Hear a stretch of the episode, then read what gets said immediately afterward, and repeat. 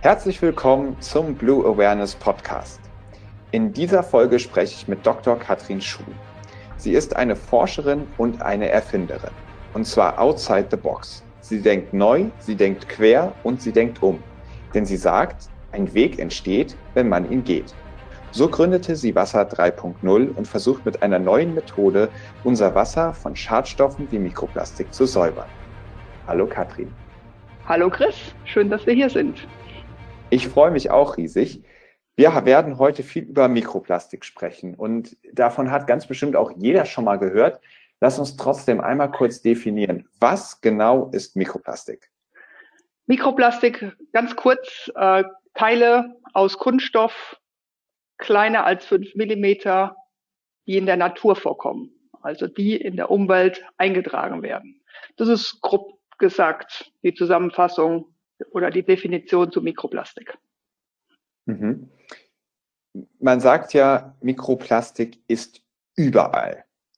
Stimmt das wirklich? Also so, wo, wo findet man überall Mikroplastik? Also ich glaube, man hat mittlerweile überall Mikroplastik gefunden, wo man gesucht hat. Also sowohl im Wasser wie auch im Boden, wie auch in der Luft ähm, hat man in den unterschiedlichsten Regionen dieser Welt äh, Mikroplastik gefunden. In der Arktis, auf dem Mount Everest, in den tiefsten Ozeantiefen. Und ähm, wir können wirklich sagen, Mikroplastik ist ein globales Umweltproblem und äh, somit, ja, wir finden Mikroplastik überall. Krass.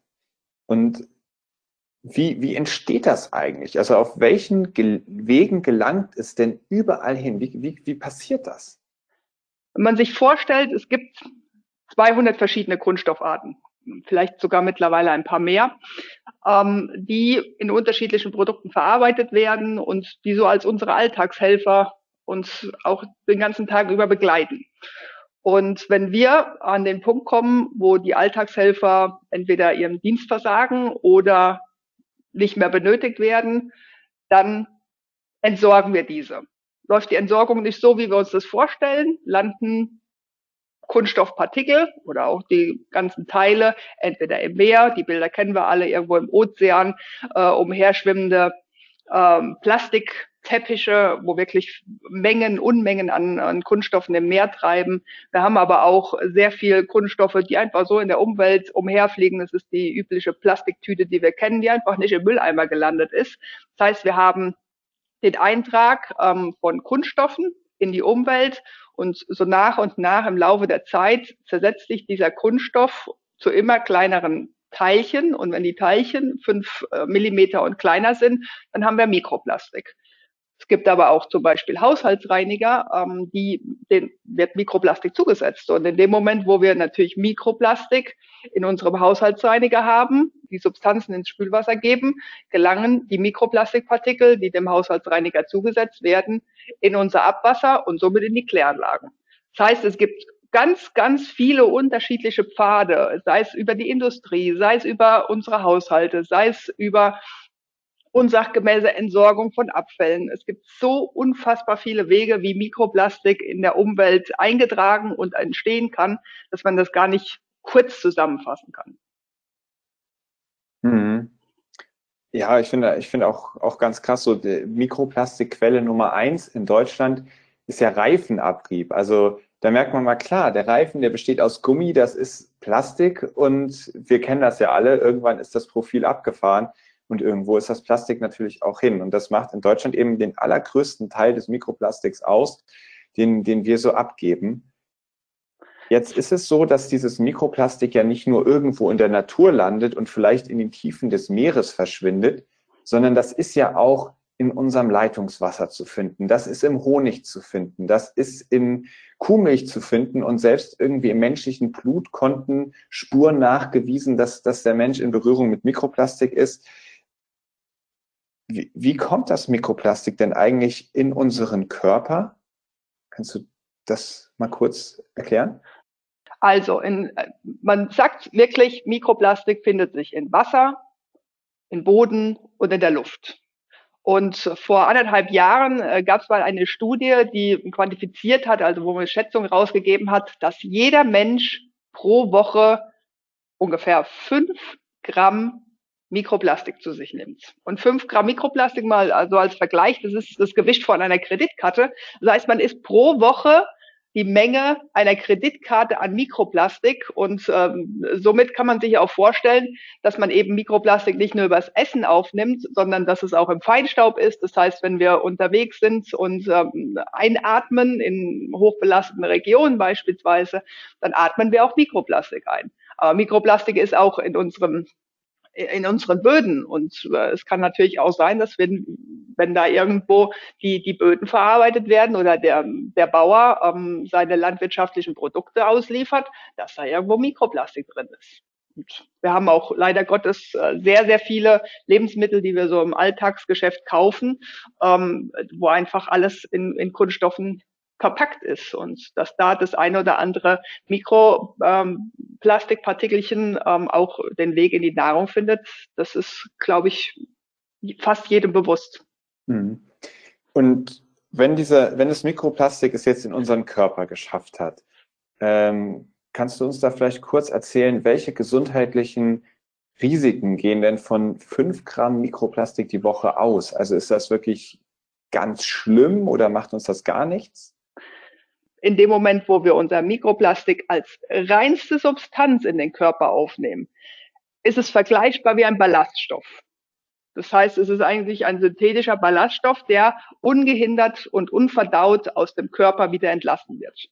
Hat aber jetzt unser Mikroplastikpartikel eine sehr lange Reise durch die Umwelt oder eine sehr lange Reise auch durch unseren Körper durchgeführt, äh, dann haben wir diese Matrix-Effekte. Das heißt, unser Mikroplastik nimmt Stoffe auf, auf, gibt Stoffe ab und in dem Moment, wo das passiert, ähm, haben wir auch unsere Ballaststoffaktion des Mikroplastiks nicht mehr im Griff, weil wir schlicht und ergreifend noch zusätzliche Effekte haben, wo Stoffe abgegeben und aufgenommen werden.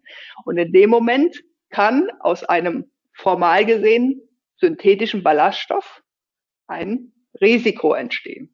Das heißt, der eigentliche Mikroplastikpartikel ist eigentlich gar nicht so gefährlich, sondern es ist dann gefährlich, wenn dieser Mikroplastikpartikel in äh, Kommunikation mit der Umwelt tritt. Und das haben wir halt. Im Moment, wo wir Mikroplastik in der Umwelt vorfinden, dann ähm, wird aus einem potenziell ungefährlichen kleinen Mikroplastikpartikel dann vielleicht im Laufe der Zeit auch ein potenziell risikopotenzial belastetes Partikelchen.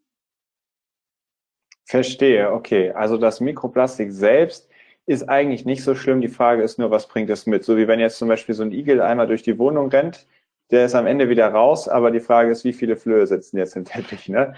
So sieht's aus. So kannst du sagen. Sehr gut. Verstehe. Ähm, also ich sehe jetzt auch, wir haben echt ein Riesenproblem mit Mikroplastik und das ist uns ja auch allen bewusst. Was passiert denn aktuell, um das Mikroplastik irgendwie äh, zu stoppen, um dem Einhalt zu gebieten. Also wenn ich jetzt zum Beispiel an unser Abwasser denke, da ist ja bekanntermaßen viel Mikroplastik drin durch die Reinigungsmittel, die wir benutzen, aber auch zum Beispiel durch die ähm, Fasern, die beim Wäschewaschen aus synthetischer Kleidung rausgewaschen werden.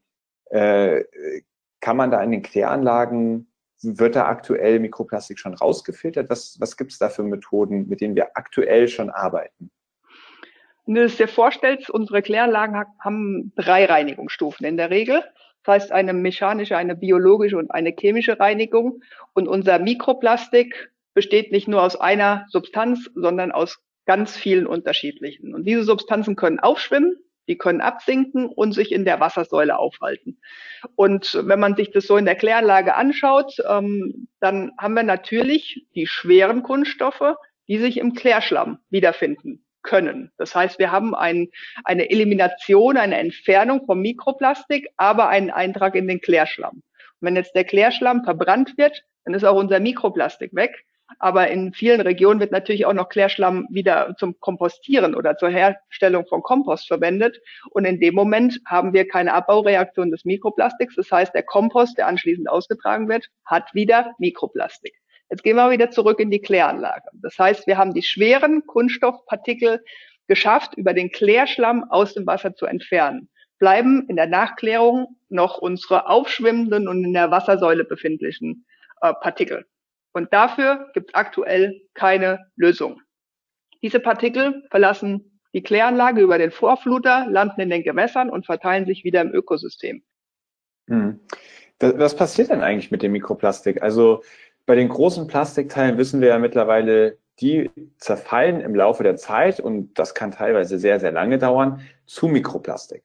So, was passiert denn mit dem Mikroplastik? Also ich habe schon äh, von Forschern gehört, die gesagt haben, irgendwann wird man in den Erdschichten dann eine Schicht entdecken, in der ist ganz viel Mikroplastik drin und dann sagt man, ah ja, das ist das Plastikzeitalter. Also kann Mikroplastik tatsächlich überhaupt nicht abgebaut werden und dann äh, sammelt sich irgendwann ganz unten eine ganz dicke Schicht oder, oder löst sich das doch irgendwann auf?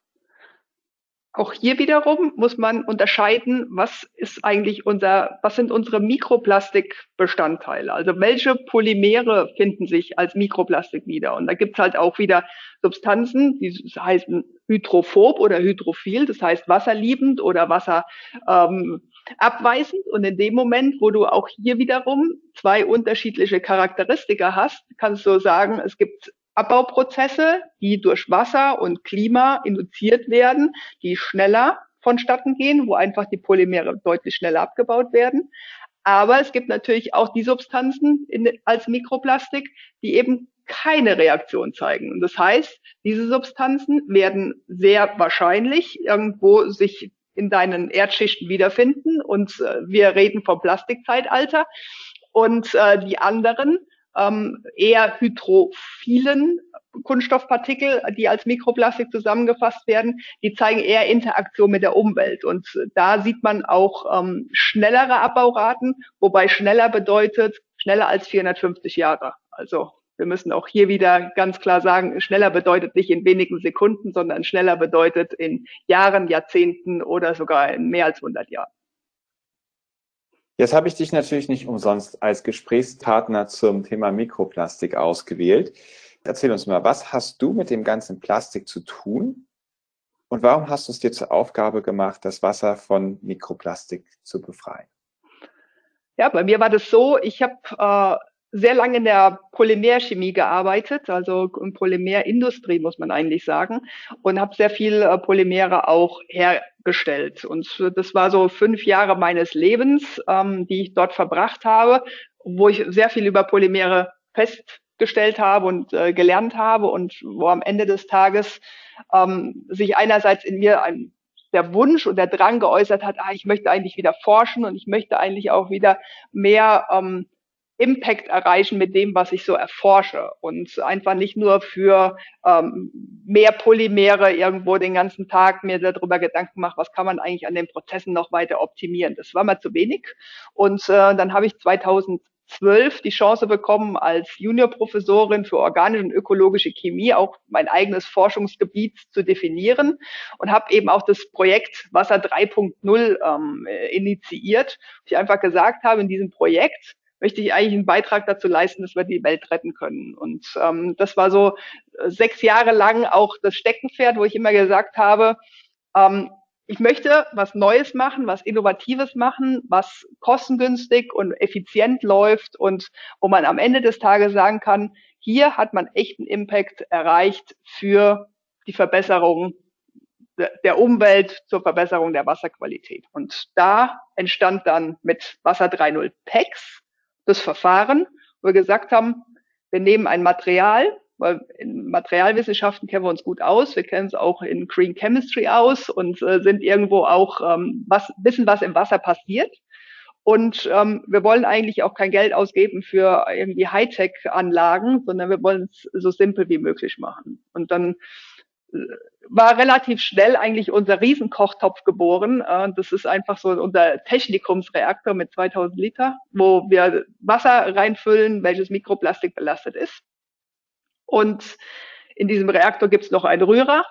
Und äh, damit ist auch schon die Geschichte zu Ende, was die Technologie angeht. Weil wir haben Mikroplastik im Wasser, wir haben unseren Rührer und wir haben unsere Materialien, die wir hinzugeben. Und äh, das war so der Moment, wo wir auch im Labor gestanden sind und gesagt haben, okay, hier kann was entstehen, was am Ende des Tages unserer Vision, wir wollen auch irgendwo die Welt retten und sauberes Wasser weltweit ermöglichen, uns sehr nah ranbringt. Das war eben der, die Triebkraft hinter Wasser 3.0, immer zu sagen, am Ende wollen wir eine Lösung, die ein Ziel erreichbar macht. Und das Ziel war für uns im Bereich Mikroplastik, wir wollen eigentlich die Mikroplastikentfernung polymertyp unabhängig in einer Low-Tech-Lösung einfach, simpel implementierbar und überall auf der Welt installierbar entwickeln. Und das haben wir erreicht. Wow, okay. Ich habe ganz konzentriert zugehört und ähm, für mich erkannt, ihr habt also versucht, eine ganz einfache Methode, bei der man keine krasse Technologie braucht, zu entwickeln, mit der man weltweit kostengünstig das Mikroplastikproblem lösen kann. Und zwar ganz egal, welche Art von Mikroplastik das ist. Du sprichst von Polymere, das äh, würde ich immer als Plastik bezeichnen. Das, da gibt es ja ganz viele unterschiedliche Typen. Und ähm, eure Methode funktioniert also bei allen Typen. Und äh, ich habe mich da ja auch schon ein bisschen schlau gemacht. Ähm, ihr benutzt dann also diesen großen Topf, das hast du gerade erklärt, da drin wird gerührt, sodass sich dann die Teile in der Mitte sammeln, wie bei so einem Strudel. Und dann tut ihr da, da dann diese Stoffe hinzu, und zwar sind das Hybridkieselgele. Und ähm, da muss ich sagen, steige ich dann langsam aus. Kannst du das irgendwie so erklären, dass ich sag mal ein Zehnjähriger äh, slash ich das auch gut verstehen kann?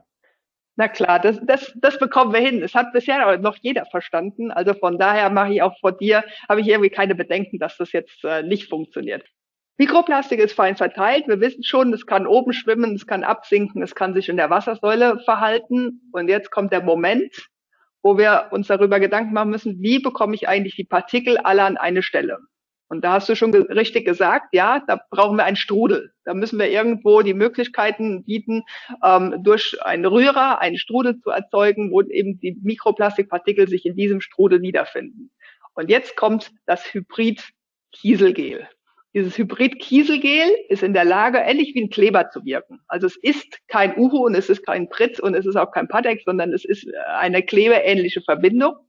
Das heißt, wir geben diese hinzu und die ist in der Lage, mit den Mikroplastikpartikeln zu interagieren. Bedeutet, der Kleber reagiert mit Wasser und die Mikroplastikpartikel reagieren mit dem Kleber im Wasser. Und dann werden aus vielen kleinen Partikeln auf einmal wenige große Partikel. Und das ist unser Prinzip, dass wir eben versuchen, zu jedem Zeitpunkt alle Partikel auf diesem Kleber oder mit diesem Kleber in Kontakt zu bringen.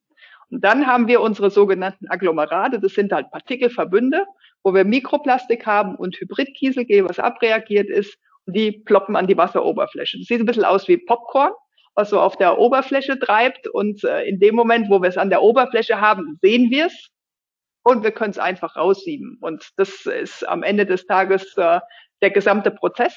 Mehr passiert da gar nicht. Äh, das heißt, wir müssen diese Verbünde generieren. Und das macht das Hybridkieselgel. Okay, ich glaube, ich habe es verstanden. Also ihr sammelt das ganze Mikroplastik in diesem Strudel. Da sammelt sich dann nämlich auch das, was normalerweise unten treibt oder sonst wo. Das, das wird dann durch die Strömung in den Strudel geholt. Und dann tut ihr dieses, diesen Kleber quasi da rein, der dafür sorgt, dass das alles aneinander klebt und wie Popcorn nach oben schwimmt und als kleine Popcornstückchen dann oben ganz einfach rund weggesammelt werden können.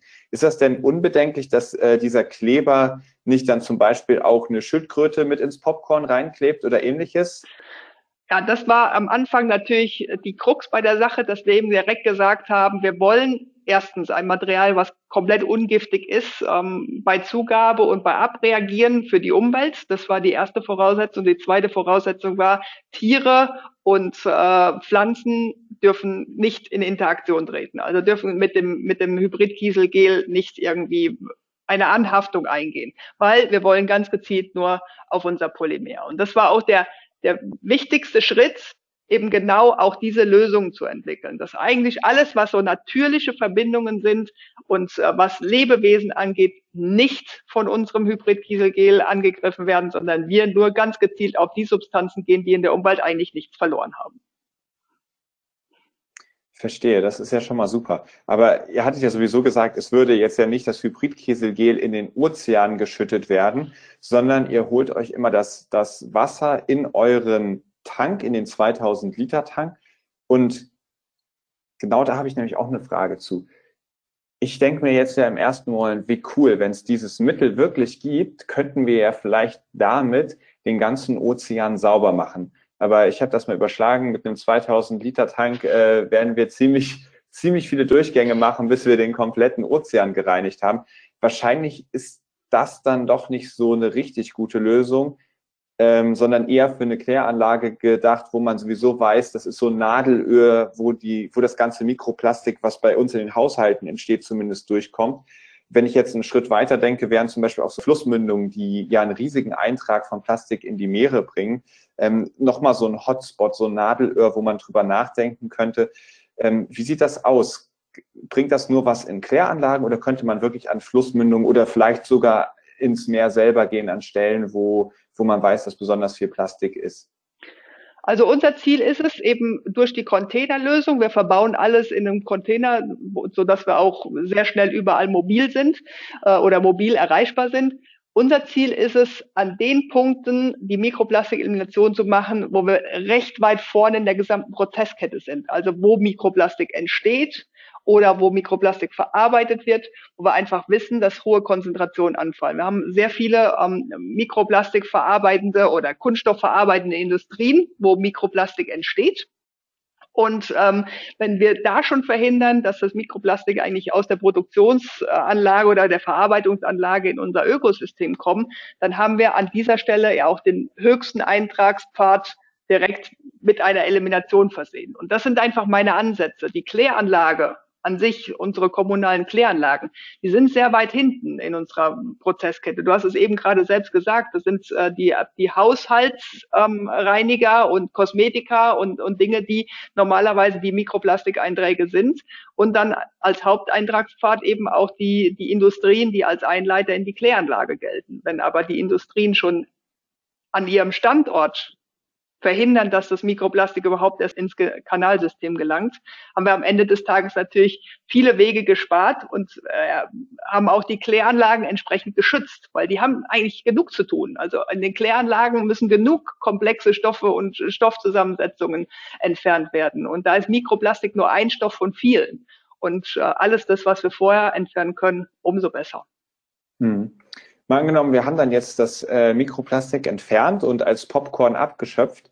Ist das dann Sondermüll oder kann man das recyceln? Ja, bei uns ist es so, wir wollen alles äh, in einen Kreislauf verbrachten. Das heißt, am Ende des Tages geht es auch darum, ähm, unsere Agglomerate, also unsere Produkte der Mikroplastikentfernung wieder zu verwerten. Und da geht es nicht drum, über ein Recycling nachzudenken, weil das macht keinen Sinn, weil Mikroplastik, wie wir ja wissen, eine riesengroße Zusammensetzung aus unterschiedlichen Kunststoffen ist, sondern wir wollen wirklich in die Sekundärstoffverwertung, das heißt Anwendung, ähm, die neu geschaffen werden für unsere Abbauprodukte oder Abfallprodukte ähm, der Mikroplastikentfernung.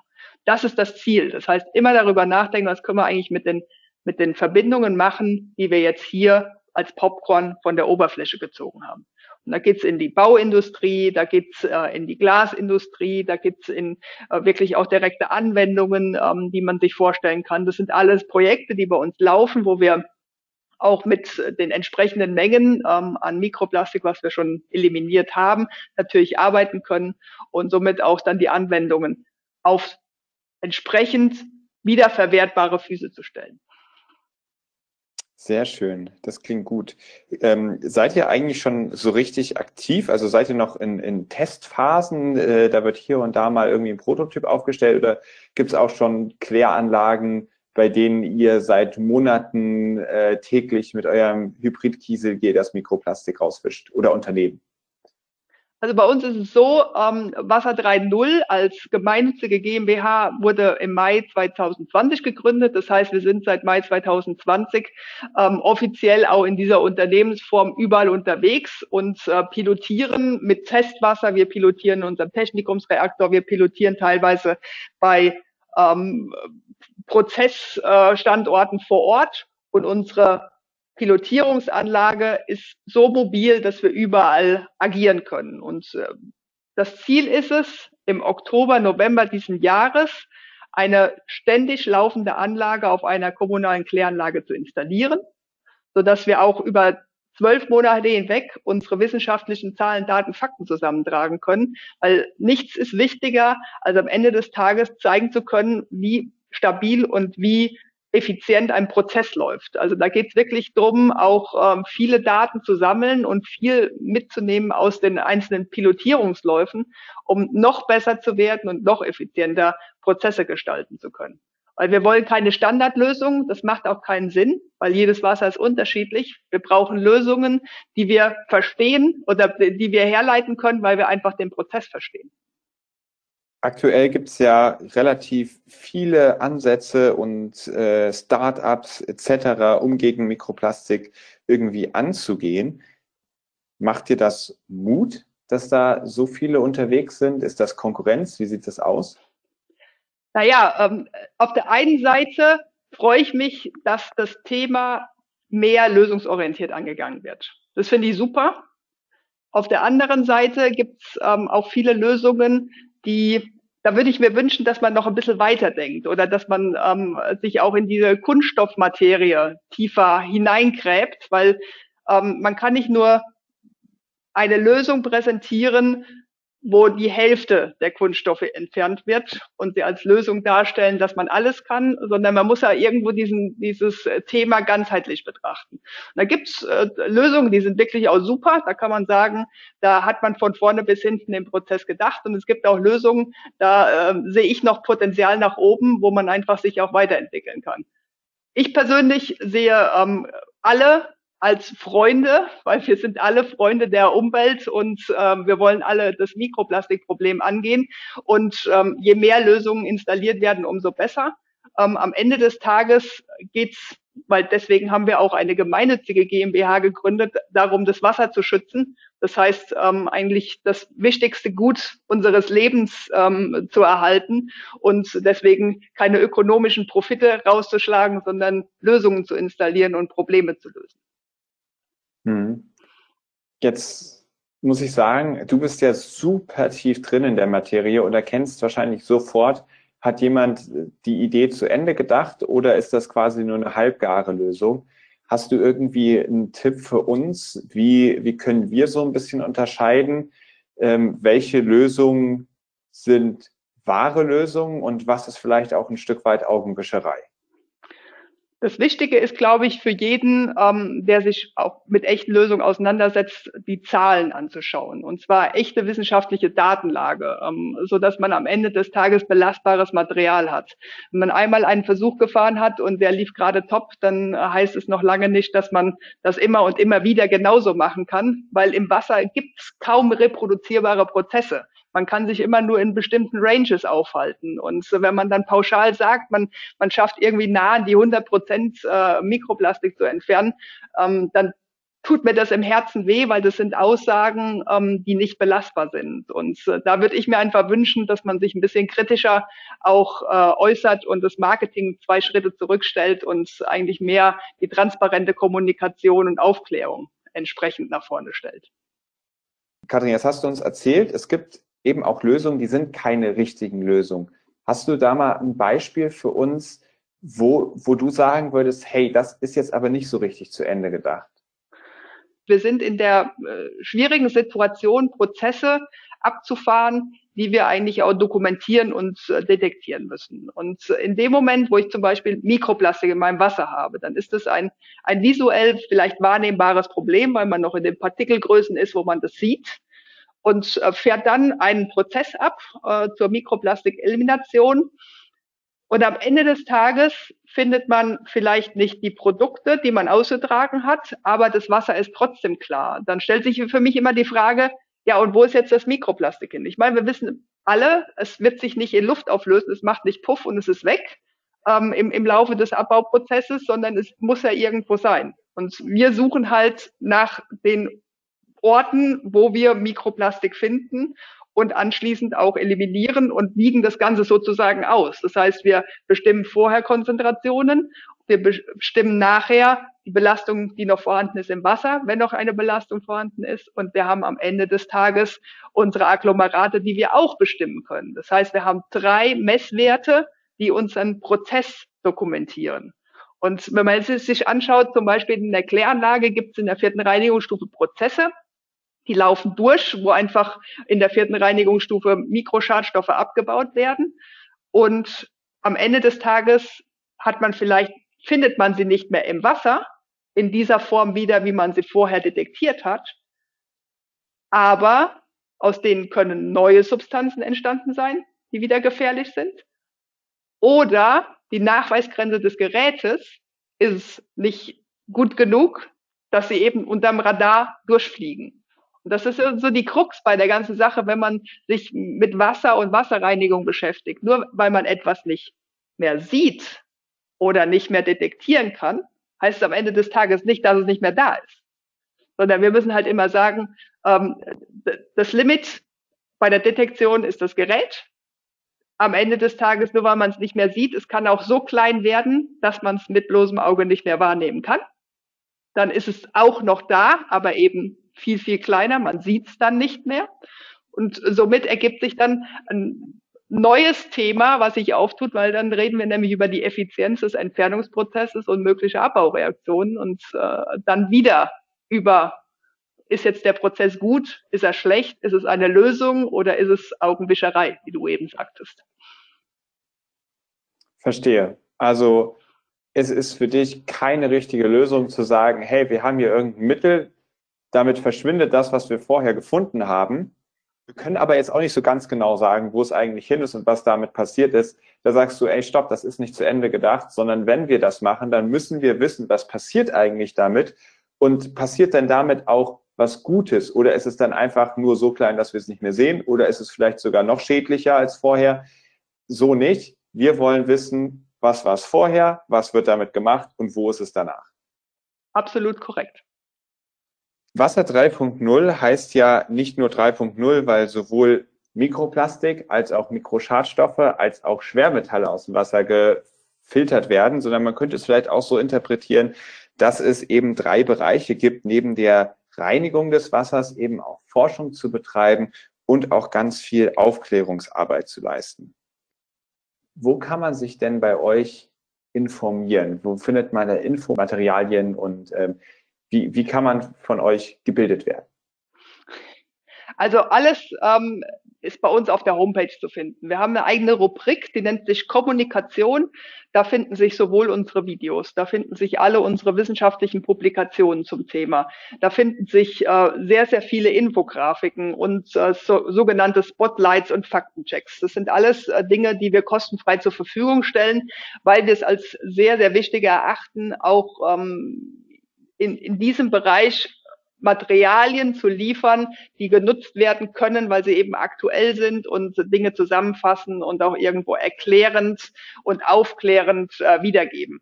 Und diese ganzen Materialien finden sich, wie gesagt, bei uns unter der Kommunikationsseite. Alle die, die tiefer einsteigen wollen, schauen in den Publikationen nach und ähm, die alltagstauglichen Informationen findet man dann, wenn man weiter runter scrollt. Ja, ich kann das auch wirklich sehr empfehlen. Ich habe mich in der Vorbereitung auf das Gespräch da auch mal durchgeklickt und obwohl ich viele dieser Daten äh, natürlich schon irgendwie mal gesehen hatte, äh, fand ich, das war so gut aufbereitet, dass es äh, wirklich Spaß gemacht hat, sich da durchzuklicken und äh, auch für mich war wieder was Neues mit dabei. Ähm, dementsprechend also wirklich eine Empfehlung auch meinerseits wenn man jetzt dieses Gespräch gehört hat oder auf andere Art und Weise auf Wasser 3.0 aufmerksam wurde und man sagt, ey, das finde ich sowas von klasse, wie kann man euch unterstützen? Bei Wasser 3.0 haben wir den großen Vorteil, wir haben eine gemeinnützige GmbH. Das heißt, es ist möglich zu spenden.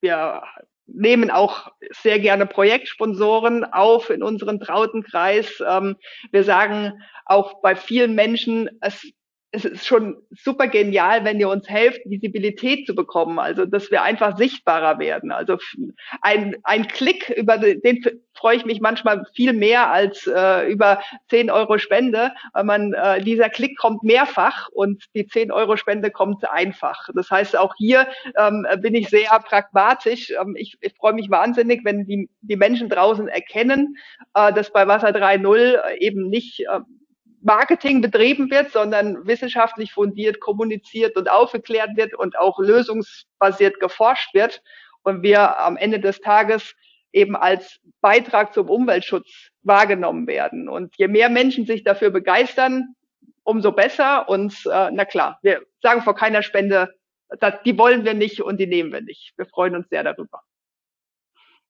Wunderbar. Also da kann ich mich einfach nur bei dir bedanken für die tolle Arbeit, die ihr macht und vor allem, dass ihr da selber auch diesen wahnsinnig hohen wissenschaftlichen Anspruch habt und sagt, ey, wir haben nichts davon, uns hier was vorzumachen und irgendwas anzubieten, was nur schön klingt, sondern wir haben jetzt mittlerweile zwei lange Gespräche geführt und da ist mir wirklich deutlich geworden, wie unfassbar wichtig dir das ist, da sowohl ethisch vorzugehen als auch wirklich wissenschaftlich korrekt und eine echte Lösung zu suchen und sich dabei auch selbst nichts vorzumachen, nur weil man möchte, dass das eigene Projekt funktioniert, sondern da auch immer ehrlich zu sein, auch stets zu hinterfragen, passt das noch? Und genau deshalb finde ich euer Projekt auch so absolut unterstützenswert. Kathrin, vielen lieben Dank für das Gespräch. Vielen Dank für all deine Erklärung, für deine Zeit. Ich wünsche dir und uns allen ganz viel Glück, dass es mit Wasser 3.0 ganz schnell weitergeht und dass ihr die Möglichkeit bekommt, das Mikroplastik aus unserem Wasser zu entfernen.